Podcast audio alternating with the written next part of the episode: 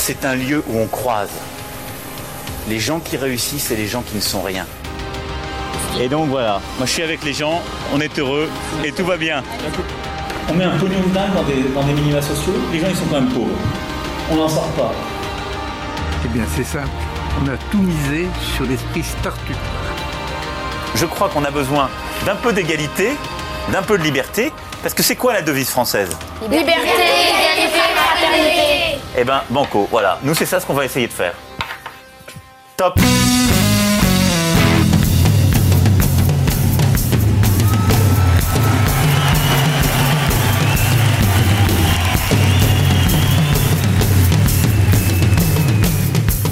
Bienvenue dans La République inaltérable, la balade de diffusion politique libre, incisive et sans concession du monde moderne avec Alexis Poulain, le black bloc mentaliste des plateaux télé. Bonjour Alexis.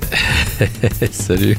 On va en parler justement un petit peu, mais on a commencé avec un extrait de Cream aujourd'hui, le groupe britannique des années 60, dont Eric Clapton est désormais le seul survivant. On a appris le décès ce week-end du batteur Ginger Baker, qui est un musicien de génie et une forte personnalité qui a euh, pendant des années euh, défriché du jazz aux musiques africaines en passant donc par l'explosion du hard de la fin des années 60. C'est quelqu'un que j'adorais, donc j'avais envie de commencer par là. Un documentaire lui avait été consacré il y a quelques années et c'est sans doute ce qui se fait de mieux dans le, genre euh, docu musical. Donc je vous mets toutes les notes dans la description de l'épisode. Allez écoutez ça. Euh, je rappelle que vous pouvez retrouver les épisodes précédents dans toutes les apps de podcast, sur Spotify et sur larépubliqueinaltérable.top. Vous pourrez par exemple retrouver l'émission spéciale de la semaine dernière consacrée à l'incendie chez Lubrizol à Rouen, avec le récit de la journée par Rebecca Armstrong, un document que je vous invite à découvrir si ce n'est pas déjà fait. Aujourd'hui, on va continuer sur cette lancée pour parler de la communication de la Macronie, la phrase du président sur la pénibilité du travail, l'empressement de Castaner à couvrir ses services après l'attaque à la préfecture de police de Paris, en sont encore deux exemples parlants. En fin d'émission, on parlera aussi un petit peu de Trump, le boss de fin de cette communication orwellienne dans laquelle nous avons l'air euh, enfermés depuis, euh, bah, depuis longtemps.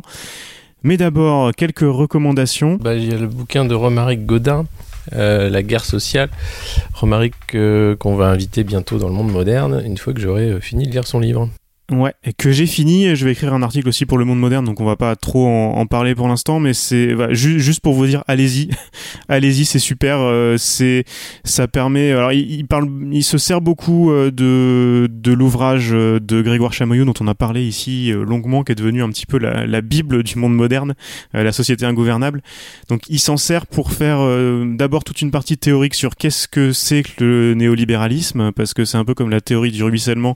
Les tenants du néolibéralisme euh, vont vous faire croire que ça n'existe pas, euh, que c'est juste une lubie euh, de gauchistes, mais qu'il n'y a pas de substance derrière. Ils ont, ils ont tout intérêt à ça. Donc il y a toute une partie théorique là-dessus qui est très très facile d'accès et qui s'appuie beaucoup sur Chamaillou et qui est très bien.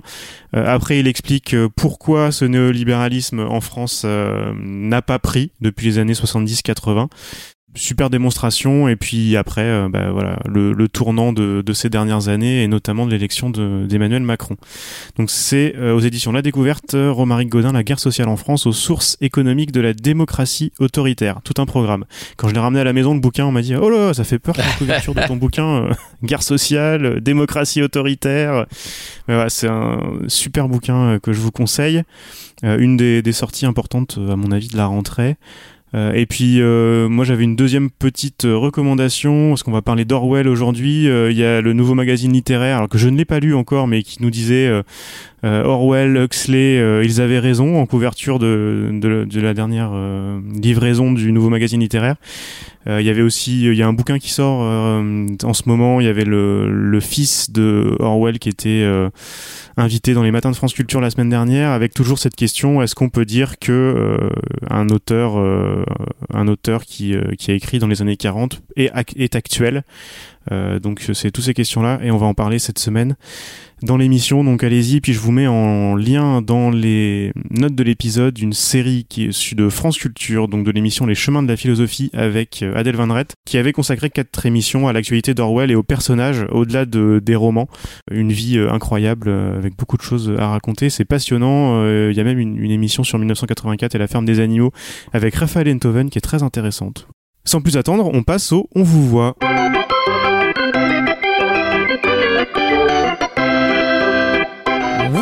Vous voit, vous voit, vous vous voit, on vous voit. Et le premier, on vous voit de la semaine, Alexis, il est pour les chaînes de télé sur lesquelles tu es invité souvent. Euh, tout d'abord, est-ce que tu peux nous raconter ce qui s'est passé avec CNews et Zemmour? Ah, je sais pas trop. Alors moi, je devais, euh, je devais euh, être pris en pige sur CNews la, à la rentrée. On m'avait dit euh, en août que ce serait fait. Ça a traîné un peu. Je devais être deux fois par semaine, euh, voilà, euh, sur ces plateaux que vous connaissez. Et, arrive la nouvelle que CNews va, va prendre Eric Zemmour. Alors on sait toujours pas, hein, il se donne un temps de réflexion. Euh, J'ai vu que les annonceurs du coup euh, avaient signé une charte comme quoi ils n'annonceraient plus sur CNews si euh, Zemmour arrivait. La, Maïf a signé. Peut-être que d'autres annonceurs vont faire changer d'avis la, chaîne. Et on m'a annoncé que euh, bah, bah, bah, y avait plus de sous pour moi quoi voilà alors que c'était pas forcément lié à Zemmour hein. on m'a dit j'ai vu ma direction écoute Alexis désolé on va pas pouvoir te payer cette année voilà donc c'est c'est un- une économie de la survivance hein, et on fait des, des, des, des ponts d'or et, on sort le tapis rouge pour, euh, pour des repris de justice euh, en général hein. Euh, donc voilà, voilà à quoi ça ressemble. Mais c'est pas grave, on continue de, plateau en plateau à, à continuer à, être seul contre tous assez souvent. Mais c'est- ce qui est terrible, c'est qu'en fait, euh, derrière euh, le, côté ah mais on est là pour débattre, il y a la pluralité, en fait, on se rend compte que non, c'est extrêmement contrôlé euh, et que, que les, voix les voix de gauche sont extrêmement minoritaires sur les plateaux, ça on le sait déjà, mais ça devient vraiment caricatural. Et puis je me demande comment comment certains font font leur casting quoi quand on a des, des grandes bourgeoises comme Pilichowski et d'autres qui savent pas de quoi elles parlent. Enfin, à un moment, elle, elle parlait de tirer dans la tête des manifestants, quoi, ou des Luc Ferry. Enfin voilà, c'est à un moment, c'est extrêmement euh, crispant euh, pour les, auditeurs et les téléspectateurs. C'est complètement une réalité parallèle. Euh, et, et, et c'est pas comme ça que ces chaînes vont faire de l'audience. Hein, je leur dis, je, les préviens. Voilà, donc c'est pas grave. hein, Il y a, a d'autres médias. Je pense que on est le podcast en est une illustration parfaite. tout ce qui se passe sur les réseaux sociaux aussi, sachant que attention, les plateformes sont en train de mettre une forme de censure également. Euh, le discours de Zemmour, par exemple, de euh, c'est pas que je l'aime hein, particulièrement, mais son discours à, la convention de la droite, hein, la convention de, la droite de la droite de, Mario Maréchal, a été supprimé de YouTube parce que il violait les règles de la communauté. Euh, donc euh, le problème de ces règles de la communauté, moi ça me pose euh, problème parce que c'est une loi extraterritoriale de plateforme américaine qui décide en fait ce qu'on peut voir ou ce qu'on ne peut pas voir. Il n'est pas inutile de voir le discours de Zemmour pour comprendre. Donc cette censure qui se met en place, elle est, affreuse parce qu'elle se met en place de, manière multiforme, à la fois par les médias traditionnels, mais à la fois par les plateformes. Et on se demande euh, où est-ce qu'on veut en venir, à part, euh, ben, on va en parler, hein, à part cette société orwellienne euh, du tout va bien et la guerre pour la paix, quoi. Ouais, on a pu te voir euh, notamment sur sur Public Sénat euh, parler des de certains barbares dans la police en reprenant le, les mots de, de Mélenchon et toi tu plutôt plutôt que de défendre tu, tu y allais vraiment à fond et ça ça a pas mal fait parler. Dans le dernier, la dernière fois que tu allé sur Arte aussi dans 28 minutes on voyait bien que les gens à côté de toi euh, euh, prenaient des pincettes avec ce que tu racontais. Euh, c'est de plus en plus dur d'apporter la contradiction sur ces plateaux là tu le disais. Il y en a certains aussi qui portent des discours proches des tiens, qui veulent plus y aller, euh, qui boycottent ces plateaux-là. Euh, On est dans une des impasses imposées par le système. Finalement, pour le combattre, il faut se plier à ses règles. Est-ce que ta position évolue là-dessus? Tu vas continuer à y aller euh? Bah oui, moi je, alors plusieurs choses. Hein. Je, trouve ça euh, idiot. de ne pas utiliser le temps de parole, le temps de cerveau disponible quand on peut le faire. Euh, mais évidemment, euh, c'est- une course de fond, c'est-à-dire qu'on s'épuise parce que on, va payer très cher euh, les, les, chroniqueurs de droite ou d'extrême droite, et puis le gauchiste, ben, il a pas besoin d'argent, donc on, on va le laisser s'essouffler au bout d'un moment. Euh, donc euh, le, problème, c'est ça, c'est nous, enfin voilà, on gagne rien avec la République inaltérable, rien avec le monde moderne. Euh, si maintenant les plateaux payent pas non plus, c'est compliqué de, vivre. Donc donc c'est- une guerre de l'argent, voilà. On choisit à qui on, on, on donne un peu de bouffée d'oxygène ou pas. Et puis et puis je, je pense pas qu'il faille boycotter ces plateaux-là. Et puis je pense pas qu'il faille refuser de débattre avec des gens avec lesquels on n'est pas d'accord, puisque c'est le principe du débat parce que souvent j'entends mais qu'est-ce que tu fais sur un plateau avec Charlotte Dornelas, avec des gens de, de, causeurs de, de, de, l'incorrect, euh, tu gagneras pas, etc. Moi je trouve ça stupide en fait. Euh, si on ne débat pas avec ces gens-là, je vois pas quel est l'intérêt. Après, euh, on peut ou pas apprécier Enthoven, mais il est allé à la convention de la droite et il a dit voilà ce qu'il ce qu'il avait à dire. Ça sert pas forcément à grand chose. On va pas changer l'avis des gens, mais c'est simplement dire c'est une démocratie vivante. Ça, le moment où on débat. Sinon, c'est quoi? C'est des, des, des, des, clans, des, des groupes, des clubs. Euh, on fera ça quand ce sera la révolution des clubs. Mais là, on n'en est pas là. Donc, euh, débattons. Euh, réussir à cantonner la sédition dans le cadre du système pour la rendre inopérante, c'est aussi un des thèmes forts d'Orwell. Enfin, c'est ce qui sous-tend tout 1984, euh, notamment. Et justement, je voulais parler de langage ce matin. Euh, la première partie de 1984 est consacrée à cette question-là et à celle de la réécriture du passé aussi. Il y a des, des, des pages euh, incroyables là-dessus. Euh, c'est le boulot du héros du roman euh, qui doit réécrire les journaux et les livres en fonction de ce qui arrive pour, les, pour que les archives montrent des prédictions justes et s'adaptent au, au, vent géopolitique du moment. On dépasse vraiment la fake news. Enfin, il y a Anna Arendt qui a écrit aussi beaucoup là-dessus. Quand on sait plus ce qu'on raconte, on peut dire n'importe quoi et tout finit par passer. là, c'est un peu l'inverse. J'ai l'impression se passe euh, en France. On n'est pas en train de réécrire le passé, on, réécrit un peu le futur. Euh, c'est tout ce qui transparaît de cette réaction de Christophe Castaner après l'attaque de la préfecture de police de Paris, où tout de suite il a voulu couvrir euh, en disant non non il n'y a pas de problème, et puis forcément euh, bah, l'enquête derrière a montré qu'il s'était trompé. C'est ce qui se passe pour ce qui s'est passé pour Lubrizol à Rouen, où tout de suite on a voulu rassurer et dire non non il n'y a pas de problème, en se disant ah faut surtout pas qu'il y ait une récupération politique alors que les gens ont juste besoin d'informations. C'est le pendant en fait de l'ogre des chaînes d'infos. Euh, on a affaire euh, là à, un, monstre qui, doit tout le temps se nourrir pour euh, garder le feu et, le problème de des ministres et surtout les ministres en ce moment et pas que sous Macron hein, mais depuis depuis quelque temps ils, ils font d'abord de la communication avant de faire un travail de fond donc ils sont ils vivent et ils meurent par, euh, par la petite phrase euh, et, euh, ou par la photo sur les réseaux sociaux. Voilà, de Rugy, il n'aurait pas pris en photo c'est Omar, il serait encore ministre de, de, l'Environnement. Donc c'est vraiment un, un, danger et c'est leur seule façon de vivre. C'est-à-dire que s'ils ne donnent pas à la bête, il n'existe plus.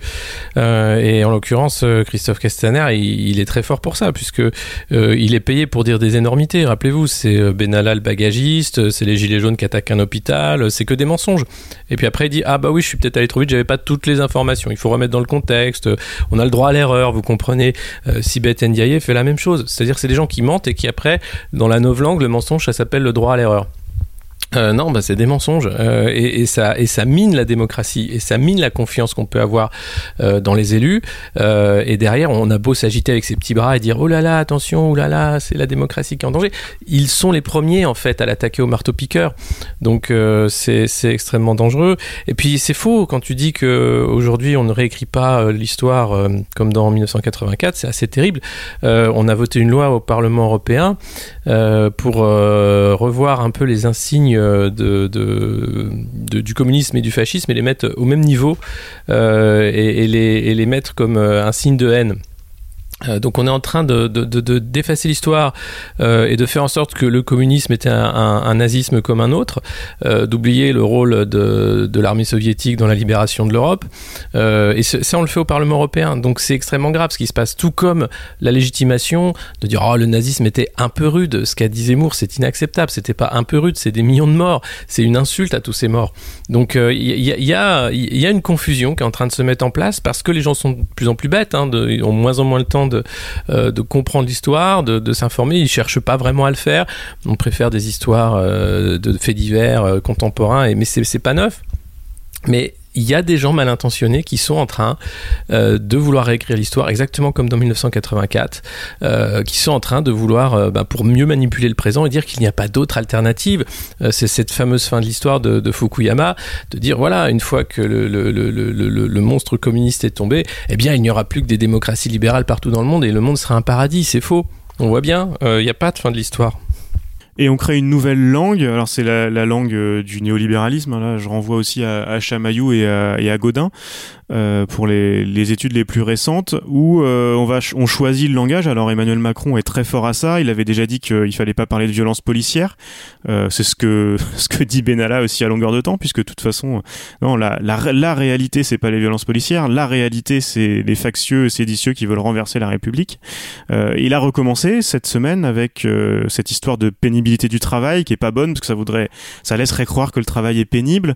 C'est un peu ce qui se passe aussi à Rouen ou avec cette histoire d'état de catastrophe technologique qu'on hésite euh, à, déclarer ou pas euh, parce que finalement dans le néolibéralisme qu'on nous impose, il n'y a pas de catastrophe technologique quelle est ta vision de ce qui est en train de se passer et peut-être sur cette, histoire de pénibilité, notamment la semaine dernière, euh, donc de Emmanuel Macron à Rodez dans cette nouvelle version du grand débat? Ben, oui, enfin c'est pas nouveau, euh, mais ça prend des, proportions euh, assez inquiétantes. C'est-à-dire qu'on veut nier les réalités pour en imposer d'autres. c'est tout, cette guerre sémantique, elle est essentielle en fait dans le le devenir social euh, de, nos sociétés, enfin de dire simplement euh, euh, pourquoi il faudrait travailler plus. En fait, on se pose jamais les bonnes questions. On, nous, on nous dit, alors les gens qui sont autorisés, hein, qui veulent faire la réforme des retraites, arrivent sur les plateaux en disant mais enfin, mais vous comprenez bien qu'on ne peut pas faire autrement que travailler plus longtemps. Alors moi, j'aimerais comprendre pourquoi, parce qu'en fait, la productivité par travailleur a été euh, multipliée par je ne sais pas combien depuis euh, les années 50, euh, que les, richesses explosent et qu'en réalité, on a les moyens de travailler moins longtemps. D'ailleurs, c'est le but du progrès, c'est l'émancipation de l'homme.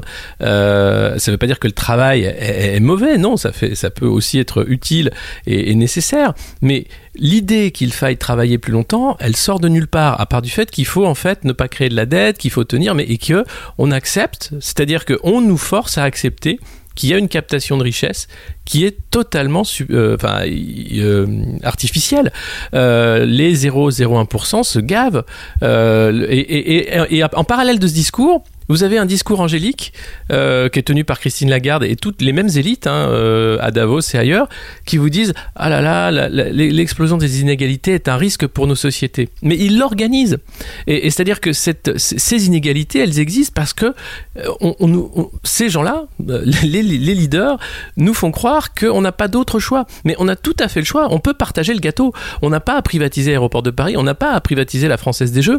On n'a pas à accepter que les profits aillent dans la poche des actionnaires à hauteur de je sais pas combien et parce que c'est des plans de court terme pour faire du profit. On peut aussi dire mais où va cette richesse et pourquoi on ne la capitalise pas et pourquoi on n'en fait pas un, bien commun et pourquoi le but de nos sociétés c'est pas le bonheur du plus grand nombre mais c'est la fortune du plus petit nombre. Et ça c'est quelque chose qu'on ne remet jamais en cause jamais. Et, ça, ça, commence à se voir ça commence vraiment à se voir. Et vous avez euh, euh eh bien les, manifestations pour le climat du vendredi Extinction Rebellion euh, qui veut aussi en finir avec le capitalisme euh, vous avez un regain marxiste même aux États-Unis. Enfin, c'est euh, le sens de l'histoire. C'est-à-dire que à un moment, les voleurs euh, ne peuvent plus se cacher. Ils utilisent la force, ils vont tirer dans le tas pour continuer de voler. Mais il y a quand même devant une foule énorme. Et, ce côté mensonge perpétuel et nous faire croire que on n'a pas le choix parce que c'est comme ça et pas autrement, ça ne marche pas. Les bonnes questions ne sont jamais les questions qu'on pose. Ouais, j'allais te parler de d'extinction rébellion justement euh, avec euh, des actions qui qui marchent et je pense qui alors qui sont un peu un peu occultées par les chaînes d'infos parce que euh, c'est pas bon de les montrer mais ça je pense que c'est quelque chose qui, qui passe auprès du grand public et puis on a vu encore Ségolène Royal euh, alors je sais pas si c'était euh, vraiment vraiment pour mentir ou pour pour les dénigrer ou si c'est juste parce que ça c'est pas de quoi elle parle hein, je mais c'est Ségolène Royal il est décrit en dangereux terroriste qu'est-ce que tu penses de cette séquence là bah, plusieurs choses. Déjà, euh, Daniel Schneiderman, là, dans Arrêt sur Image, il a calculé, BFM a consacré 22 secondes sur l'occupation du centre commercial euh, Italie 2 euh, à Porte d'Italie. 22 secondes sur 24 heures d'antenne. Pour une occupation qui a duré 16 heures. Sans violence. Et, la leçon tirée, c'est qu'en fait, s'il n'y a pas de violence, ça intéresse pas les chaînes d'infos, ça intéresse pas l'AFP. S'il n'y a pas de violence, ça intéresse pas.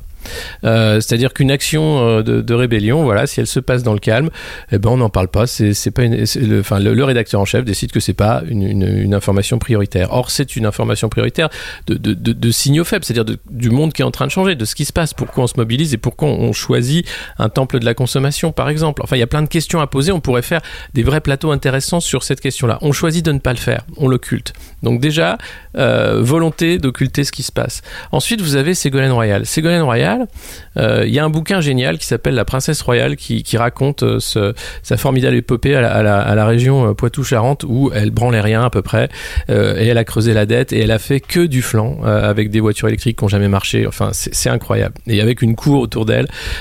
Ségolène Royal, c'est la madone de l'ordre bourgeois. Elle a jamais été de gauche, Ségolène Royal. D'ailleurs, Bourdieu avait, on avait fait une démonstration magistrale en disant mais attendez, mais Ségolène Royal, de quoi vous me parlez? Elle est, elle est le parti de l'ordre incarné. Donc effectivement, euh, quand il y a des jeunes qui désobéissent, ça va pas. D'ailleurs, rappelez-vous, euh, les, pauvres lycéens qui se sont fait mettre euh, genoux dans la terre, tête contre un mur, comme si on allait les fusiller, elles trouvaient ça bien, ça leur apprenait un peu la vie.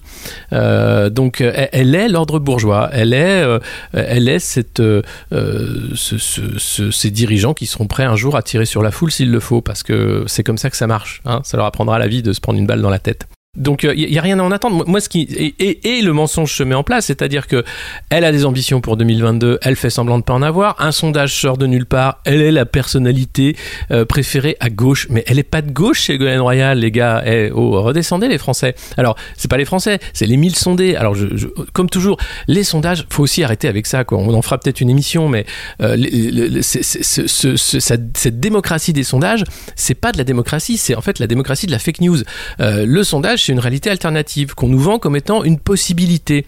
Euh, euh, or, encore une fois, les Français ne sont plus dupes. Ségolène Royal, elle est pas de gauche, ça fait longtemps qu'on le sait, et elle est pas écolo. Enfin, son truc de, princesse des neiges, là où elle va jamais à ses meetings d'épaule parce que soi-disant elle veut pas attaquer son bilan carbone, ben non, elle fout rien et elle prend la thune.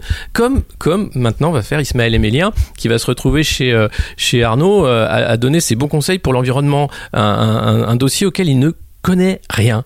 Voilà, donc cet entre-soi de, de, de, petits nobliaux, de, noblesse républicaine, euh, ou noblesse tout court, hein, parce que beaucoup euh, sont issus de la, noblesse, euh, c'est exactement une mécanique d'ancien régime. Et il va falloir trouver un moyen d'assécher le marigot. Et celui qui, soi-disant, assèche le marigot... Ah Trump Trump Trump Trump Là, alors là, lui, lui a été euh, dès, le début, euh, ça a été le maître de, la réalité alternative. Ou de toute façon, si t'es pas d'accord avec lui, euh, fake news. Ouais. Il continue. Là, ça commence à chauffer sérieusement pour lui ou pour, voilà, pour, pour nos auditeurs qui suivent moins l'actualité américaine. Pour résumer à, à, très grands traits, il aurait euh, fait pression sur euh, l'Ukraine pour euh, avoir des billes contre Joe Biden. Et la semaine dernière, quand on lui a demandé devant les, quand les caméras de télé tournaient, on lui a dit mais qu'est-ce que vous en pensez, machin. Lui a dit ah oui, mais les Ukrainiens devraient faire ça. Et puis d'ailleurs, les Chinois, si vous me regardez, je suis sûr que vous aussi vous avez des trucs sur les Biden. Voilà. Donc là, je crois, je crois que ça t'a, fasciné euh, cette réaction. Ben ça et puis et puis après, son, son, sa réaction sur la Syrie. Euh, assez incroyable où, il dit ouais je me suis mis d'accord avec euh, avec Erdogan il fait ce qu'il veut c'est un mec cool et tout euh, puis après il dit ouais non mais attention parce que je peux détruire son économie il faut pas en fait il, gouverne comme comme il a enfin comme il a gouverné ses boîtes à coup de poker à coup de gueule à coup d'intimidation. Il a une attitude vis-à-vis du pouvoir qui est celui d'un mafieux en fait. C'est à dire qu'il y a des lois mais il s'en fout parce qu'il aura toujours assez d'argent pour se payer une armée d'avocats pour être au-dessus des lois. Euh, et euh, le problème, c'est qu'il est président des États-Unis. Donc quand il fait ça, il engage une nation. Il n'engage pas que ses boîtes, que ses, ses, boîtes personnelles. Euh, et puis, on voit bien que sur l'impeachment, ça l'a mis quand même dans un état d'énervement particulier parce que il pensait que ça passerait plus facilement et il voit bien qu'il commence à être embêté, que les sondages ne sont pas forcément bons.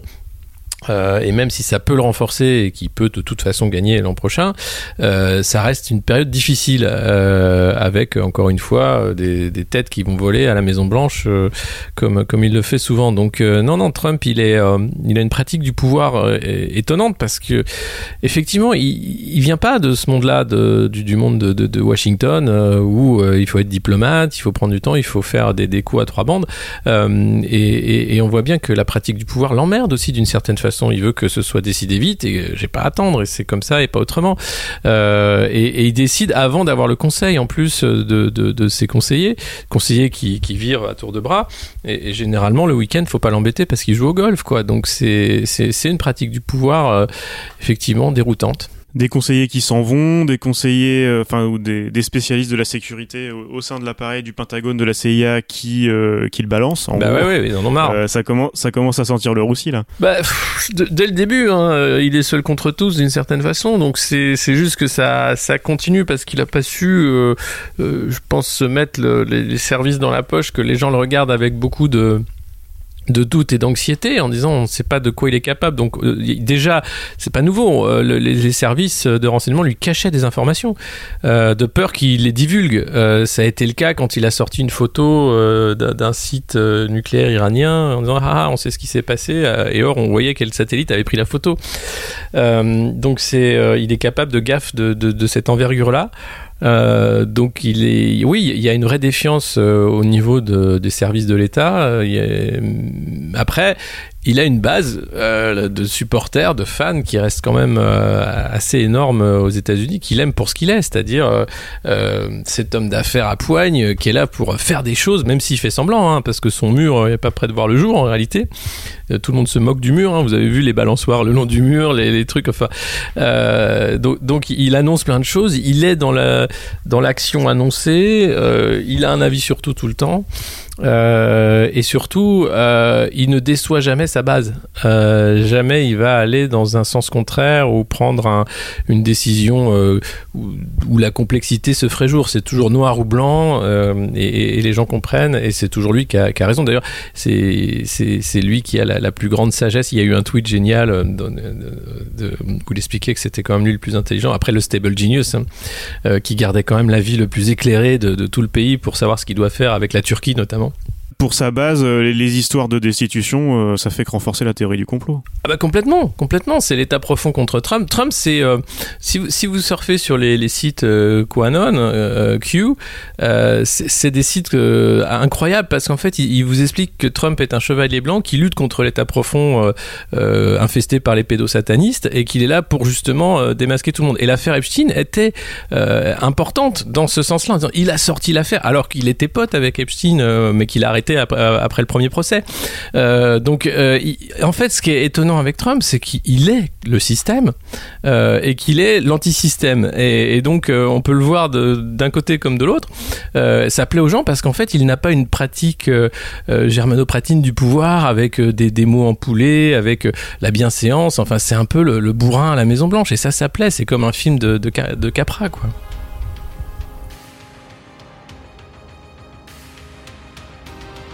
c'était La République inaltérable, avec Alexis Poulain, une balado-diffusion du monde moderne sur une idée presque originale d'Antoine Gouritin. Retrouvez les épisodes précédents dans votre application de podcast favorite, sur Spotify et sur lemondemoderne.media. Suivez Alexis sur Twitter, at Poulain2012, et rendez-vous la semaine prochaine pour un nouvel épisode.